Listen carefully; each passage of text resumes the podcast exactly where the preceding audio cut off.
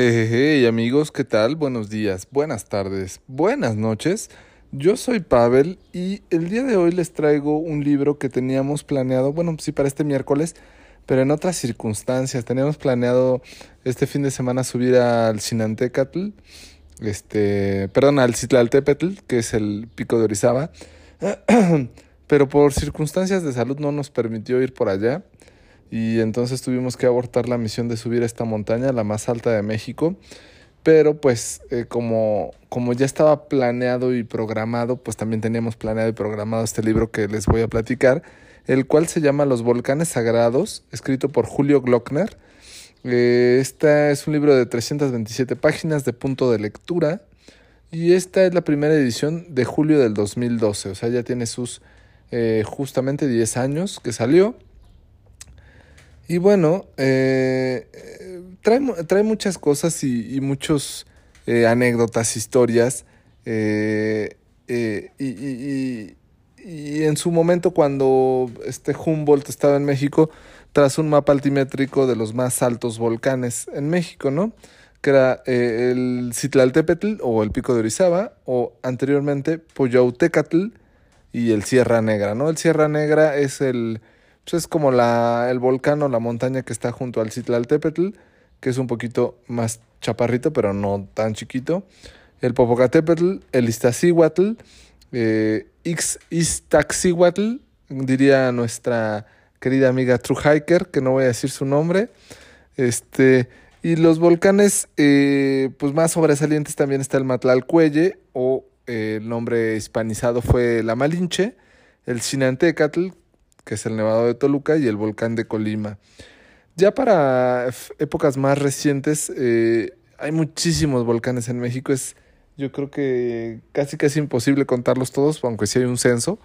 Este, los volcanes más recientes fue el Jorullo en 1759 y el volcán de Paricutín en 1943.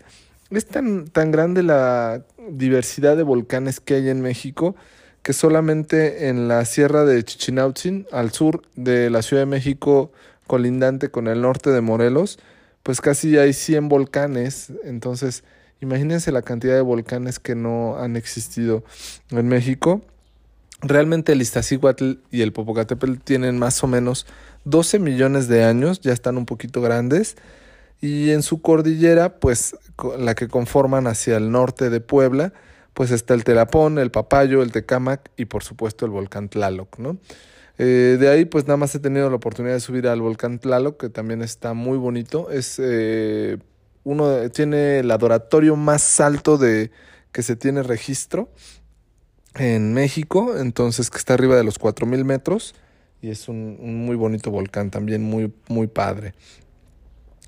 En su momento se creía que los volcanes andaban parados, ¿no? Entonces este, en su, en, su momento el Cerro Gordo peleó con el Popocatépetl por la Iztaccíhuatl, ¿no? Y, y, y, bueno, pues de ahí surgieron muchas peleas eh, hasta que finalmente se consagró el amor del Popocatépetl por la Iztaccíhuatl, pero el buen Gregorio Popocatépetl, que de cariño así le dicen, eh, en su momento también eh, pretendió a la Matlalcuelle, es decir, la que tiene la falda azul, o la Malinche.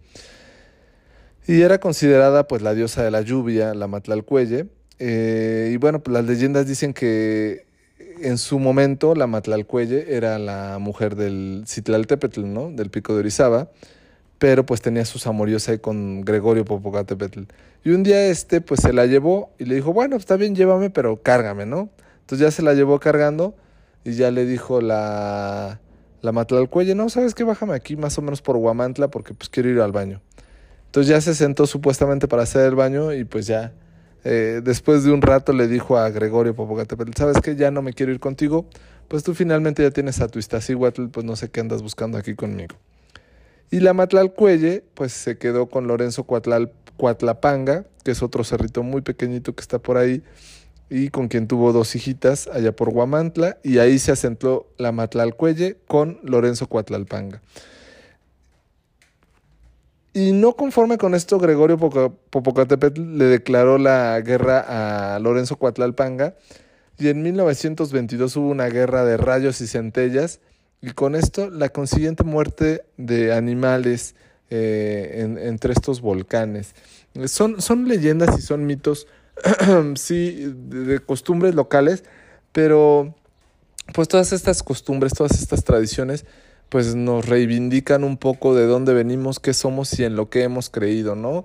Como todos nuestros antepasados, eh, pues creían tanto en los volcanes, siempre veían como esta figura del volcán con nieve o el volcán con neblina es que era un dios eh, y, así se, se veía en su momento pues también eh, en, la, panza del Teposteco José Agustín pues tenía esta teoría no que los dioses se fueron a ocultar ahí en, en el Teposteco y eh, inclusive si no mal recuerdo en alguna parte de este libro dice que el Popocatépetl venía de la serra de Tepoztlán caminó y se quedó justamente ahí eh, en Puebla para estar cuidando a la Ixtacíhuatl. Los eh, españoles cuando llegaron a América, pues en sus primeros ascensos a los volcanes, veían montones de piedras, ¿no? Y, decían que era pues brujería de los este, pues, campesinos, ¿no? De la gente eh, tradicional de, de, esas partes.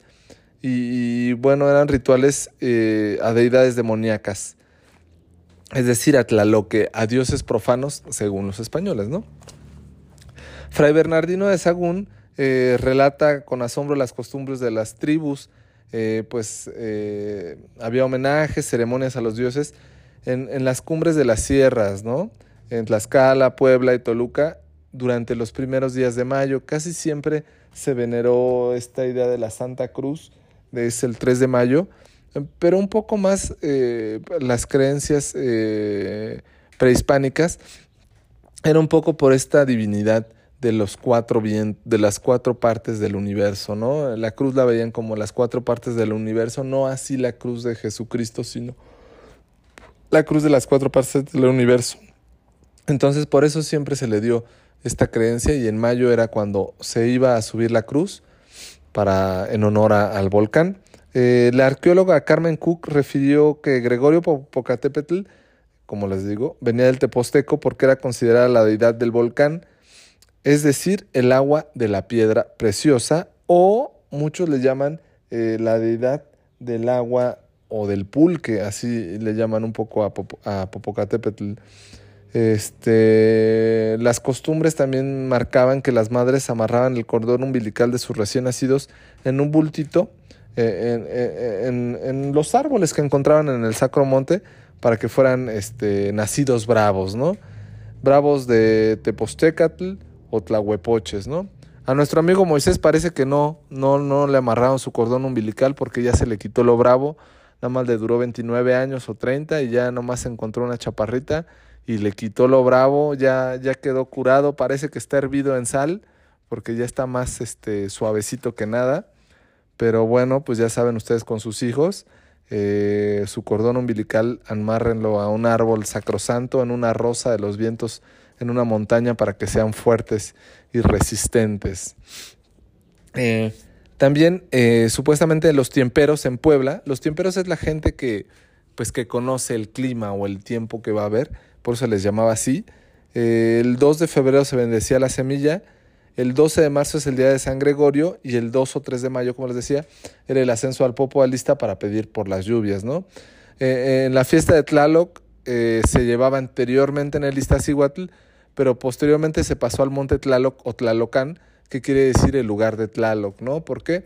Eh, pues por, muchas situaciones, pero cada montaña o cada volcán tenía su dios, y entonces el volcán Tlaloc eh, pues como bien lo saben, también hay un monte Tlaloc en Milpalta, pero este volcán Tlaloc que está allá por, por Río Frío, este, pues es eh, el, el, Tlalocán o el lugar de Tlaloc, ¿no? Perdón, ¿eh? discúlpenme, es que todavía ando un poco resentidito. Eh, y bueno, y en junio se hacen las ceremonias al Ixtaccíhuatl para que caigan las lluvias. En Sueños la montaña, el volcán dice qué quiere y qué es lo que busca que se le ofrende, ¿no? Muchas veces se hace escondida de la iglesia para que no sean tachados de rituales satánicos, ¿no? Pero los tiemperos o, los que aún hacen rituales, este, pues tienen sueños y lo que les dice el dios del volcán, pues es lo que hay que ofrendar. Inclusive hay una anécdota que a Gregorio Popocatépetl, por ahí del 85, 95, no me acuerdo muy bien la fecha, pues en un sueño les pidió un acordeón, entonces siempre le llevan a la ceremonia su acordeón, aunque nadie sabe tocar el acordeón, pues se lo llevan porque en su momento Gregorio Popocatépetl pidió su acordeón. Entonces, eh, pues bueno, se organizan y ya, ya los camiones llevan a los eh, pedidores al refugio de Tlamacas. Eh, Tlamacas es un refugio muy bonito, la verdad es que yo apenas vi algunos videos que anteriormente era el camino hacia el Popocatépetl. Cuando se vino en el 92 la posible erupción del Popo, pues este, lo cerraron, pero era un, un refugio de primer nivel, la verdad es que estaba muy, muy padre.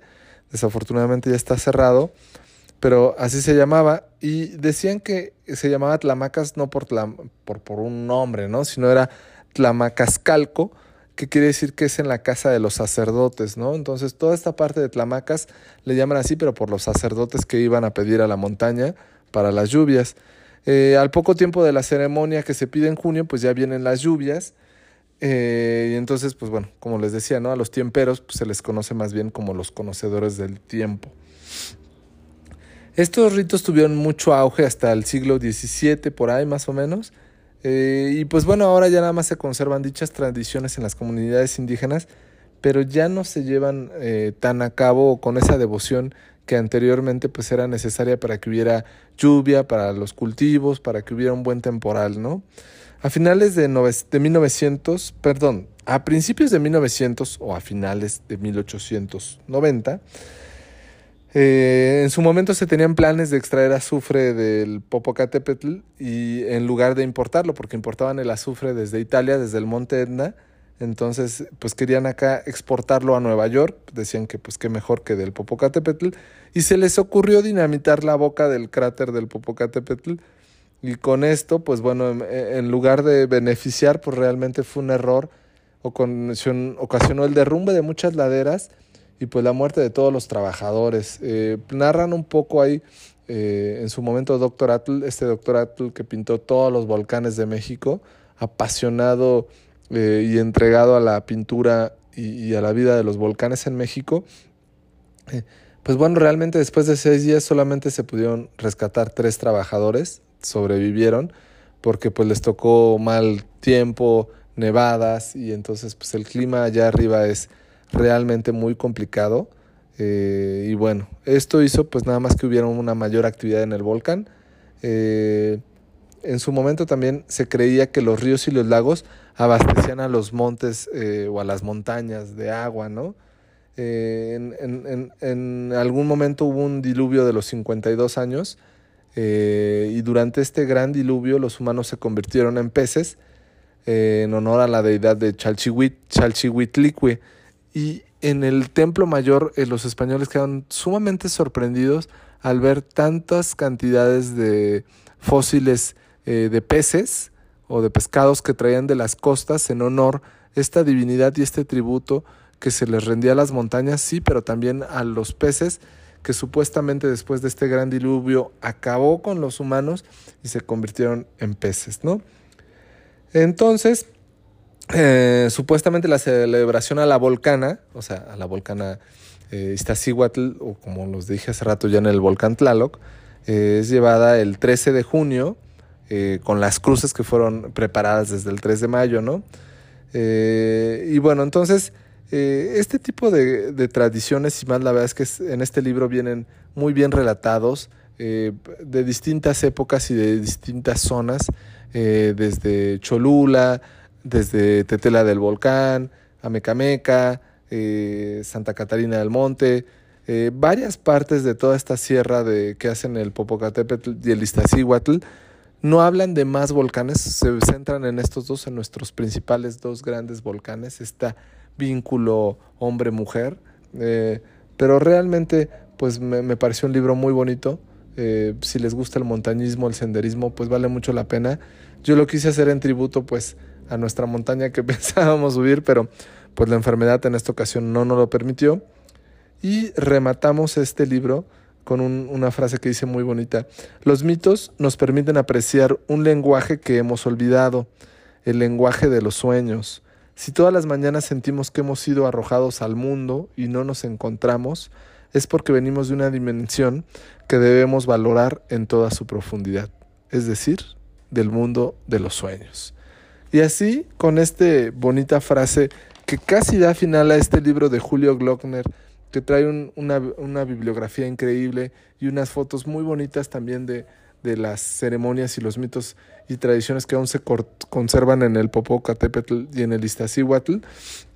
Eh, la verdad es que es un libro que les recomiendo mucho que se acerquen a él, eh, que se lo vayan leyendo. Yo me lo pude leer afortunadamente con calma y lo disfruté bastante.